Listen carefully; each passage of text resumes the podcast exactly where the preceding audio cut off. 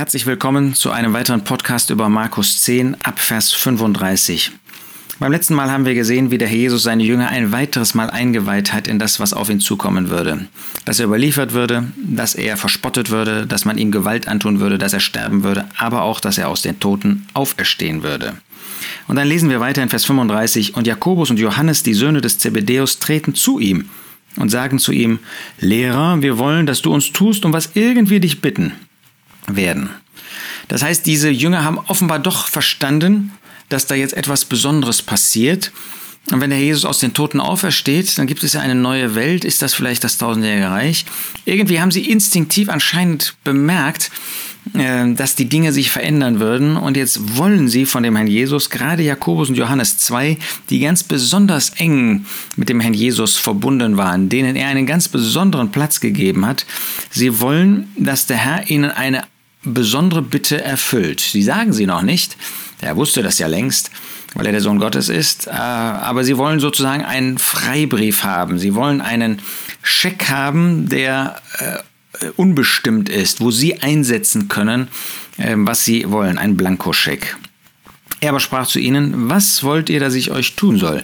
Er geht da so nicht drauf ein, sondern sagt ihnen, dass sie sich konkret äußern sollen, was jetzt in ihren Herzen ist. Er wollte, dass das offenbar wird, was in ihren Herzen ist. Sie aber sprachen zu ihm, gib uns, dass wir einer zu deiner Rechten und einer zur Linken sitzen mögen in deiner Herrlichkeit.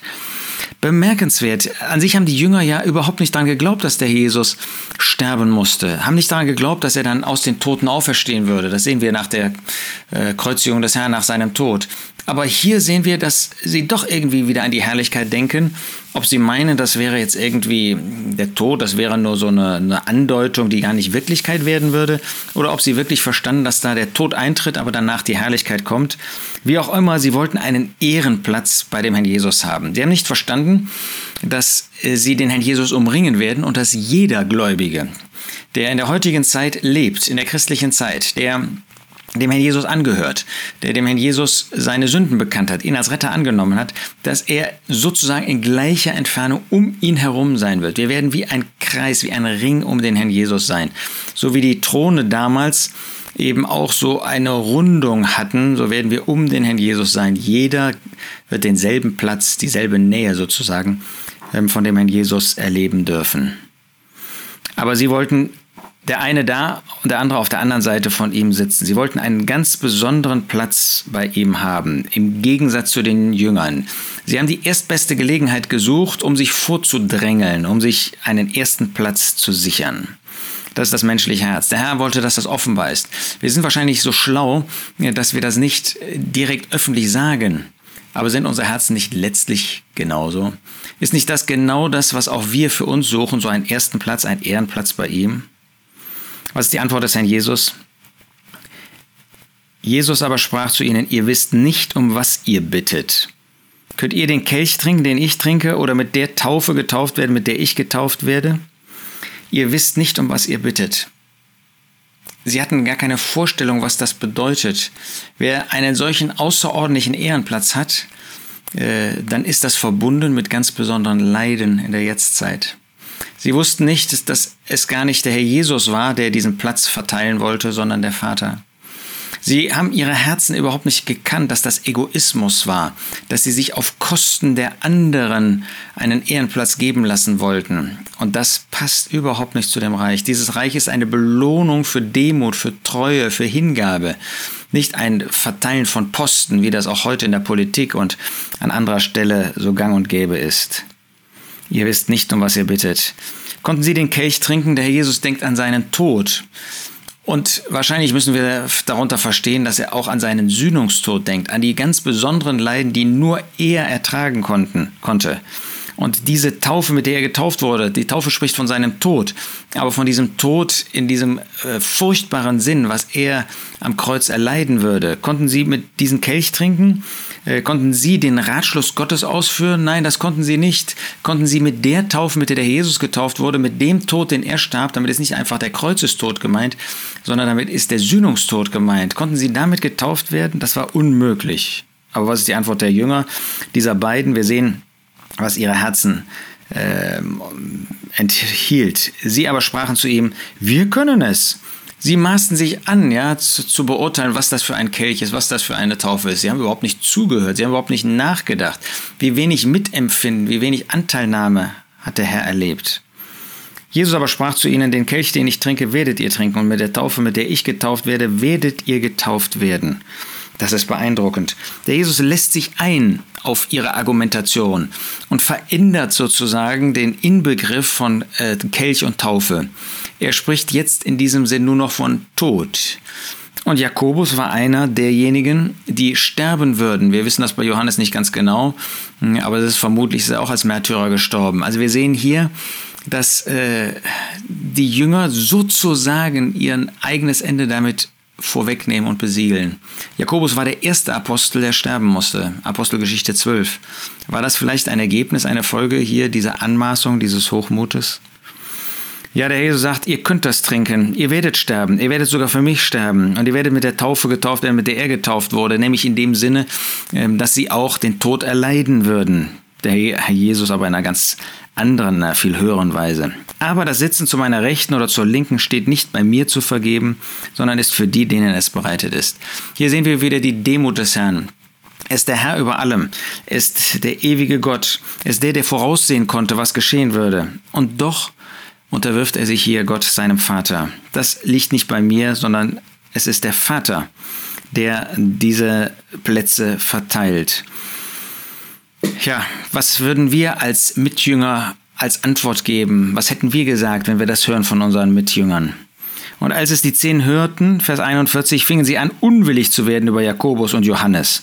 Ja, sie wurden unwillig. Warum? Weil sie ihre Fälle wegschwimmen sahen. Sie hätten gerne diesen besonderen Ehrenplatz gehabt.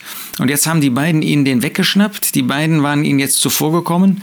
Das war keine Unwilligkeit, weil sie spürten, dass die Jünger, die beiden, sich falsch verhalten hatten, sondern das war Unwilligkeit, ähm, weil sie eifersüchtig waren, neidisch waren auf den Platz, den die beiden ihnen wegschnappen wollten und wo sie schneller als sie waren, danach zu greifen und danach zu fragen. Und als Jesus sie herzugerufen hatte, spricht er zu ihnen, ihr wisst, dass die, die als Fürsten der Nationen gelten, diese beherrschen und dass ihre Großen Gewalt über sie ausüben. In dieser Welt ist es üblich, dass Große einen großen Platz haben, dass sie einen ersten Platz als Fürsten für sich in Anspruch nehmen, dass sie herrschen und beherrschen und Gewalt, Autorität ausüben. Aber so ist es nicht unter euch. So soll es aber nicht sein bei euch. So ist das nicht nach Gottes Gedanken bei den Gläubigen, bei den Jüngern des Herrn. Bei ihnen gelten ganz andere Charakterzüge, ganz andere Maßstäbe. Sondern wer irgend unter euch groß sein will, werden will, soll euer Diener sein. Und wer irgend unter euch der Erste sein will, soll der Knecht aller sein. Im Reich Gottes, in dem Bereich, wo der Herr Jesus tätig ist, wo er die Herrschaft hat, da ist nicht der groß, der Gewalt ausübt, sondern der Diener ist. Und dann heißt es hier, der soll euer Diener sein und der soll der Knecht aller sein. Seht ihr, dadurch kann man Größe beweisen, sozusagen moralische Größe, dass man bereit ist, allen zu dienen. Nicht denen, die es gut mit uns meinen, die uns vielleicht auch noch Gutes geben, sondern allen, auch denen, die Ecken und Kanten haben, auch denen, die uns nicht wohlgesonnen sind. Aller Diener. Bist du dazu bereit? Dann bist du in Gottes Augen groß. Aber wir wollen in unseren eigenen Augen oft groß sein und wollen einen äußerlichen Ehrenplatz haben und vergessen dabei, dass das vor dem Herrn gar nicht zählt. Denn jetzt kommt die Begründung, denn auch der Sohn des Menschen ist nicht gekommen, um bedient zu werden, sondern um zu dienen und sein Leben zu geben als Lösegeld für viele. Wir haben mal eingangs gesehen, dass das ein Vers ist, der das Evangelium unterteilt. Bis Kapitel 10, Vers 45 sehen wir, dass der Sohn des Menschen gekommen ist, um zu dienen. Er ist nicht gekommen auf diese Erde. Er hat nicht diesen Dienst angetreten, um bedient zu werden, um sich bedienen zu lassen. Er war stets der Dienende. Und das ist das Vorbild auch für uns. Das ist das Beispiel, dem wir nachfolgen sollen. Nicht uns bedienen zu lassen, nicht eine Herrschaftsposition einzunehmen, sondern bereit zu sein zu dienen, wie der Herr das getan hat. Nicht einen Tag hat er sich bedienen lassen, sondern er hat gedient. Er hat alles getan zum Segen, zum Wohl des Volkes und auch seiner Jünger.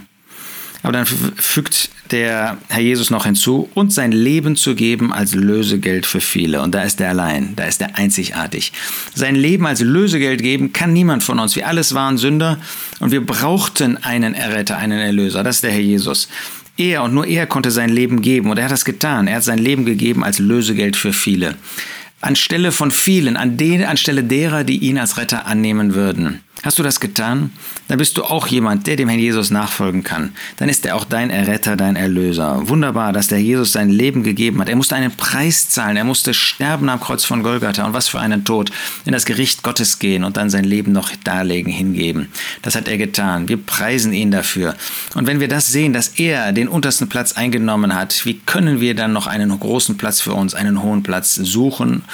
Ähm, und annehmen wollen. Nein, dann wollen wir ihm nachfolgen und demütig sein. Wollen wir den untersten Weg, wenn, eben, wenn es eben möglich ist, gehen zu seiner Verherrlichung.